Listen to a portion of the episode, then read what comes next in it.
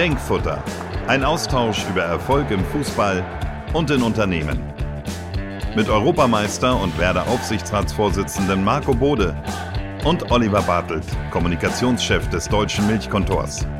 Zwei Welten mit vielen Parallelen. Heute das Auslaufen zum Saisonfinale. Ein Schulterblick zur ersten Staffel und der Blick nach vorn auf neue Folgen.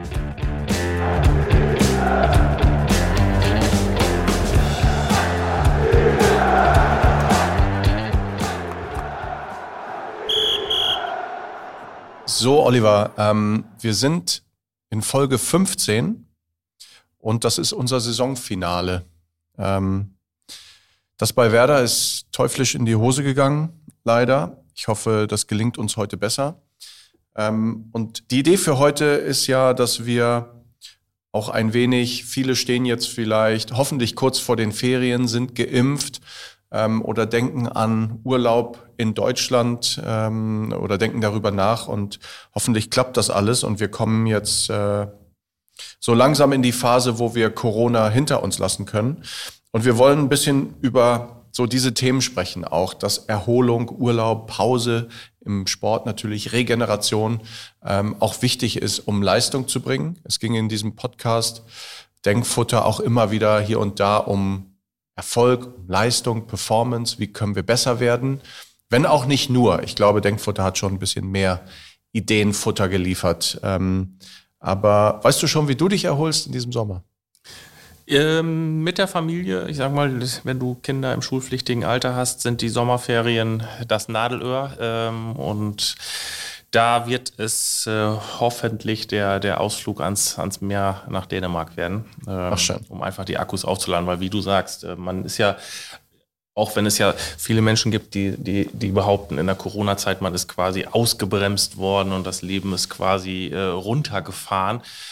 Ich habe das so rückbetrachtet nicht als runtergefahren empfunden. Im Gegenteil, es ist an ganz vielen Stellen hochgefahren, wo, wo man gar nicht damit gerechnet hat. Und ich glaube, wir alle sind ja irgendwie an vielen Stellen, äh, wenn man überhaupt von Komfortzonen sprechen kann, aus der Komfortzone rausgeholt worden, äh, mussten in kurzer Zeit uns auf eine ganz neue Situation einstellen, die vermutlich kaum jemand bis niemand so vorher erlebt hat. Und deswegen ja. glaube ich, bin ich froh, da an der Stelle auch, äh, ja, wie gesagt, wenn man, wenn man jetzt nicht auf Monate zurückblickt, äh, wo du jedes Wochenende äh, nicht wusstest, was du als erstes und als letztes tun sollst, um dich zu erholen. Im Gegenteil, äh, wo man viel Zeit hatte, aber ähm, ich würde das nicht als Erholung äh, bezeichnen. Ich glaube auch, es war für viele Stress von zu Hause zu arbeiten. Ähm, erleichtert manches, aber es schafft oder es hat, glaube ich, auch das ein oder andere Problem geschaffen ähm, für den Einzelnen, weil nicht jeder hat da viel Platz, nicht jeder hat die Lebensumstände, um das auch gut hinzubekommen. Und ich hatte auch ähm, ein wenig Stress und um das nochmal, äh, dieses Bild aufzunehmen im, im Sport, wenn du trainierst, wenn du deine Leistung steigern willst, dann habe ich schon in der Schule in unserem Sport äh, P4-Kurs damals gelernt, dass die eigentliche Anpassung der Muskeln auch auf Training geschieht in den Pausen.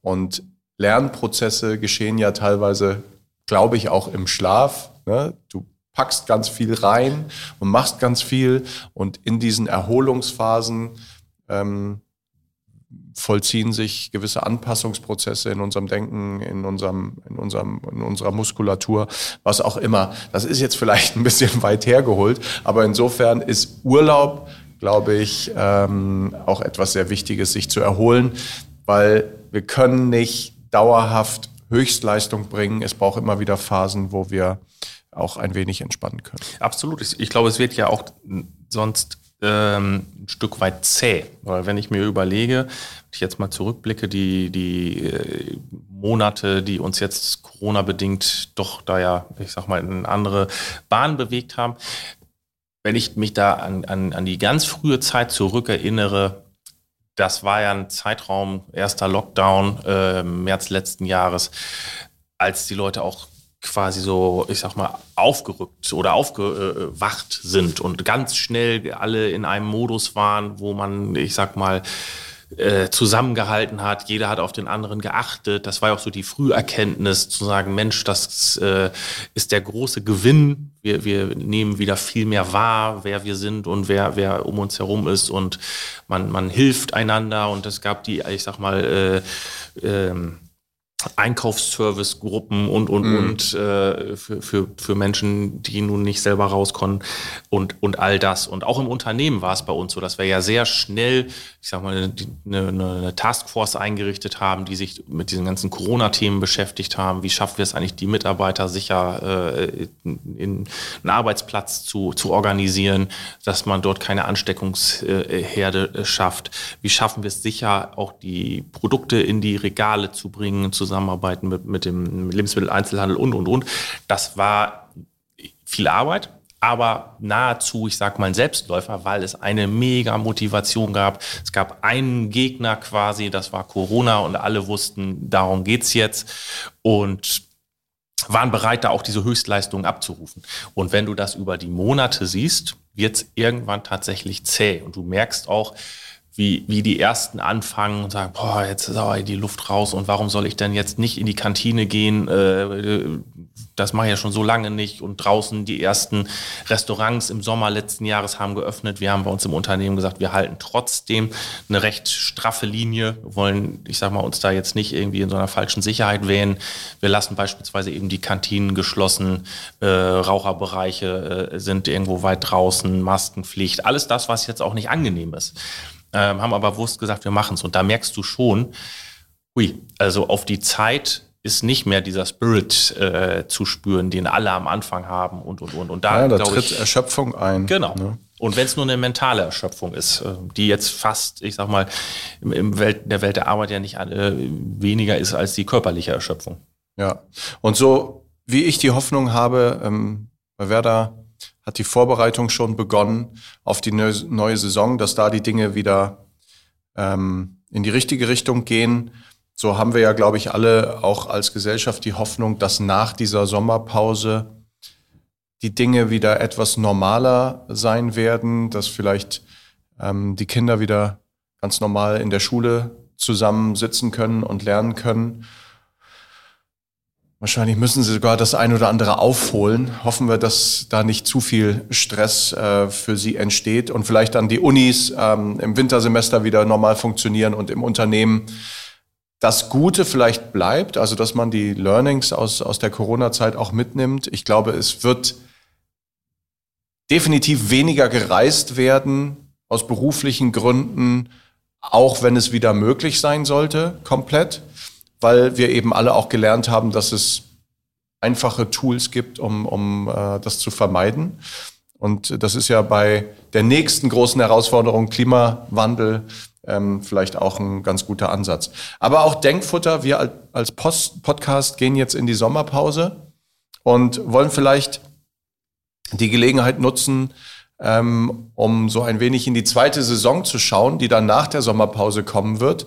Ähm, wir haben uns ja überlegt, dass diese Themen, der im Grunde das große Thema Analogien zwischen Sport, Fußball und Wirtschaft, äh, der Situation in einem Fußballclub, in, in, einem Unternehmen, auf den Einzelnen bezogen, auf das Team bezogen, aber auch auf äh, Gesellschaft bezogen, das wird uns erhalten bleiben.